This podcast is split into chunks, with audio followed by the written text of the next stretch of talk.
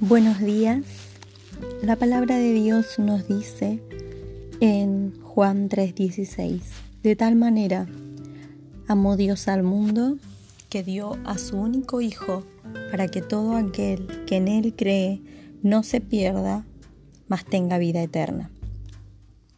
Mucho tiempo he creído que el amor era todo lo que había experimentado en la tierra, hasta que un día me comencé a cuestionar esa manera de amar.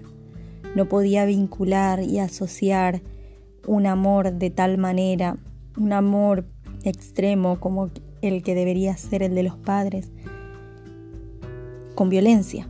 No podía vincularlo con maltrato, con gritos. Pero ahí entendí que ese no era el mayor amor. El mayor amor era el del Padre. El mayor amor era aquel que no había conocido hasta de grande el amor del Padre que entrega a su gran Hijo por amor a mí, no porque haya hecho algo, no porque lo merezca, simplemente por amor, simplemente por amor. De ese amor no nos podemos desprender. No hay algo que podamos hacer que haga que Él nos ame menos. Él decidió amarnos de tal manera que entregó a su Hijo y lo entregó una vez y para siempre.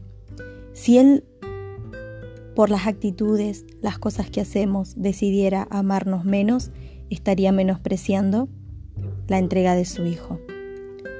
Por eso siempre nos ama independientemente de lo que podamos hacer.